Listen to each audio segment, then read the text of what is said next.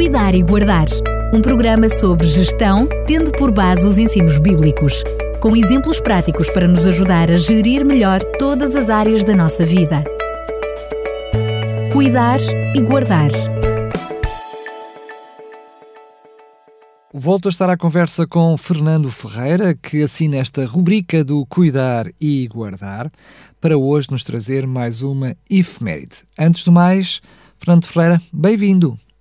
Muito obrigado, muito boa tarde a todos e esperamos poder uh, ter um momento de reflexão importante também esta tarde. Como estava a dizer, hoje traz-nos mais uma efeméride. Esta semana comemoramos o Dia Mundial do Habitat e cá está mais um uh, Cuidar e Guardar. É verdade. Uh, o Dia Mundial do Habitat destaca, destaca o papel fulcral que as nossas cidades e comunidades desempenham no cumprimento dos Objetivos de Desenvolvimento Sustentável. Esta é uma frase da, da, da ONU.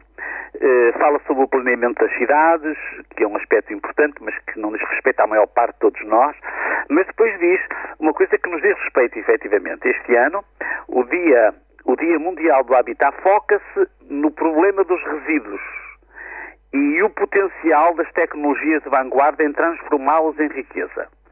Aqui temos um aspecto que gostaria que refletíssemos hoje.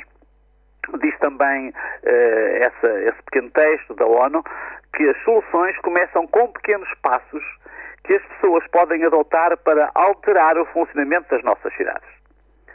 Precisamos de, produzir, uh, de reduzir a quantidade de resíduos que produzimos e, ao mesmo tempo, começar a considerá-los como um recurso valioso que pode ser reutilizado e reciclado, inclusive para produzir energia. Portanto, aqui temos que eh, os resíduos são, eh, devem ser bem tratados, bem orientados, porque pode ser um recurso que venha, eh, que venha ajudar em muitos aspectos da sociedade. Eh, há outros aspectos que aqui são refletidos, mas eu gostaria que falássemos sobre tudo nisto, porque é isto que nos diz respeito a todos nós.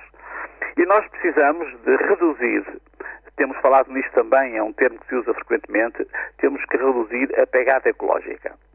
Quando vemos em muitos lugares os contentores de lixo com uma mistura indiferenciada de resíduos e quando sabemos que, podem, que podemos separar o lixo, é uma prova de que precisamos de continuar a falar sobre estes assuntos. Eu gostava de fazer algumas perguntas muito simples. Qual é a razão para não separar? Outra pergunta. Qual é o grau de satisfação quando coloca os seus resíduos separados nos lugares uh, devidos? Não se sente mal quando mistura todos os resíduos? Ou essa atitude reside no prazer de contestar? Uh, uma atitude negligente vai agravar a qualidade de vida da sua comunidade, do seu planeta e, de, e das futuras gerações filhos, os netos, vão receber uh, uma, uh, vão receber um feedback nossas atitudes de hoje.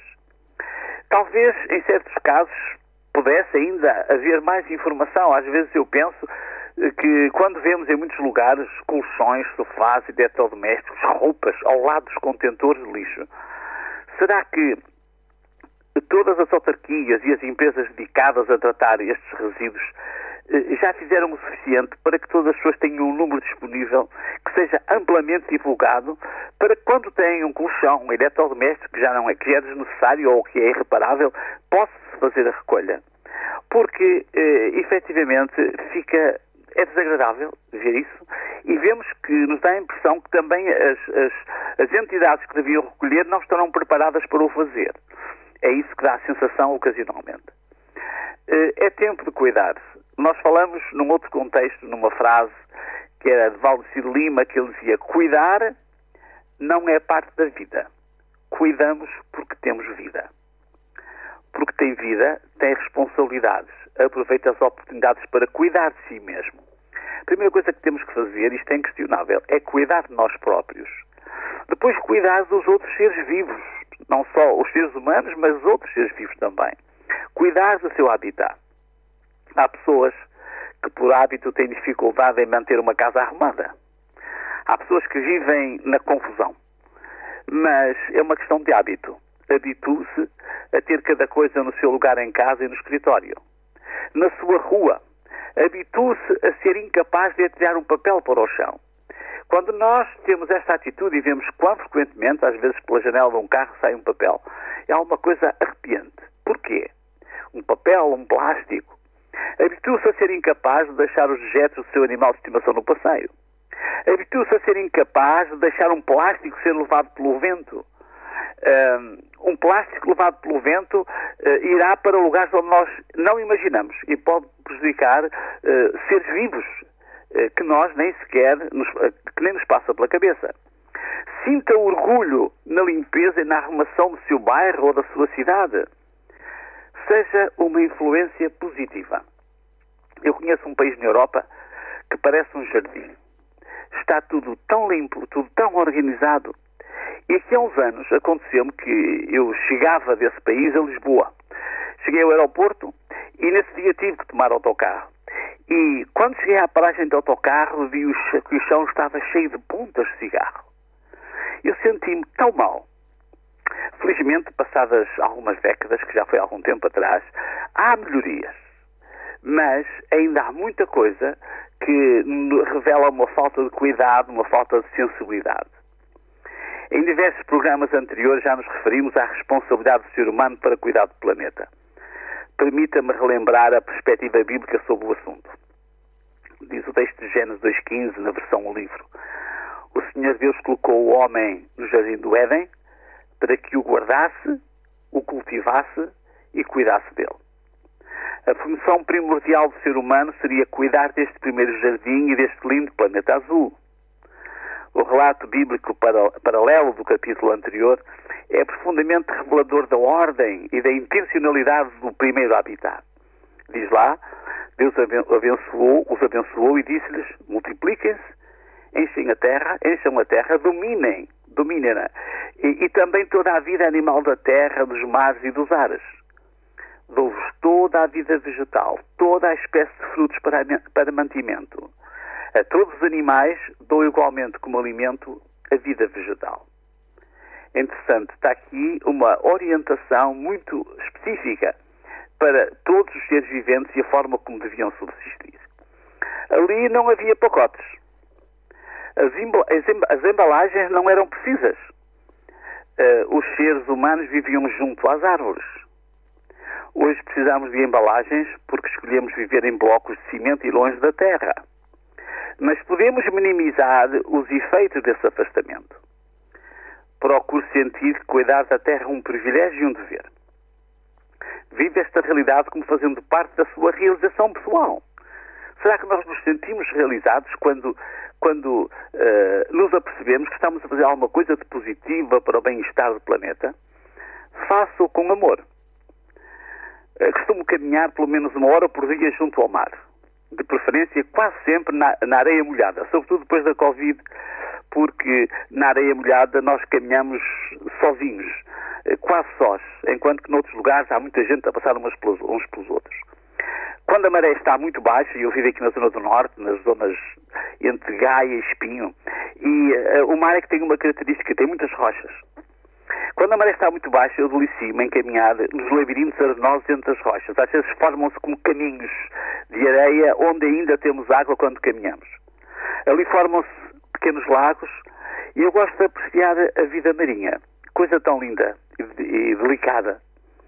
Às vezes sinto-me desconfortável quando olhar para ali e penso na quantidade de poluentes, de plásticos, de resíduos, de pesticidas, de, de fármacos que vão parar ao oceano e vão destruindo esta vida. Se não cuidarmos, todas estas criaturas e nós mesmos vamos sofrer as consequências. Por isso, nós devemos cuidar por prazer.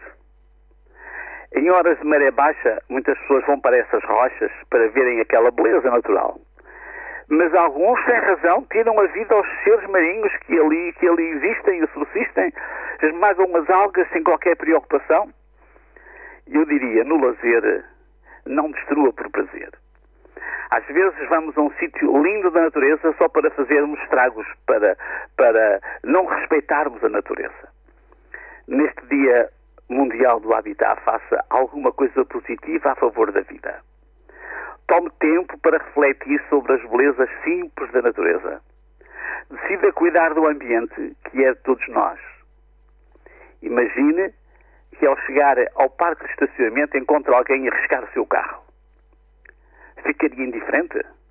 Certamente que não. Ia chamar a segurança, ia chamar a polícia. Por que razão agirmos de forma indiferente quando vemos alguém a sujar ou a destruir este planeta que é a nossa casa? É uma questão de consciência, porque não queremos que nos traga o carro, mas não nos importamos de ver as pessoas a destruir a nossa casa, que é o nosso planeta. Desfrutar os prazeres da vida e da natureza inclui cuidar e guardar. Esta é uma das nossas grandes responsabilidades. Uma boa, uma boa a condição de um bom dia para todos. Fernando Ferreira, mais uma vez, muito, muito, muito obrigado. Antes de mesmo de terminar, só perguntar-lhe qual o tema que preparou para uh, no próximo programa. Olha, vamos falar em mais um Dia Internacional dos Desastres Naturais. Está perfeitamente ligado com este e nesta semana temos um dia especial e no próximo, na próxima semana outra, portanto vamos continuar a trabalhar e a falar sobre estes assuntos. Agora sim, Fernando Ferreira, muito obrigado e até ao próximo programa, se Deus quiser. Até uma próxima e obrigado, Will.